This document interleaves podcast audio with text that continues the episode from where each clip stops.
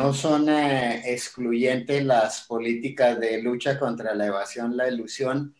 eh, y, una imposición a la canasta familiar al consumo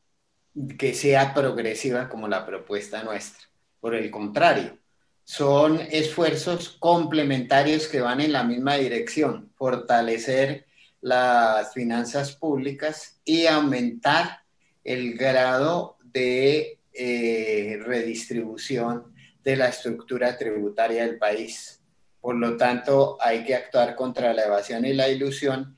y uno de los mecanismos centrales es la simplificación del estatuto tributario con el desmonte progresivo de beneficios eh, fiscales en favor especialmente de las personas más con mayores ingresos que no tienen justificación social y económica como son la gran mayoría de ellos. Respecto a la pregunta que menciona usted,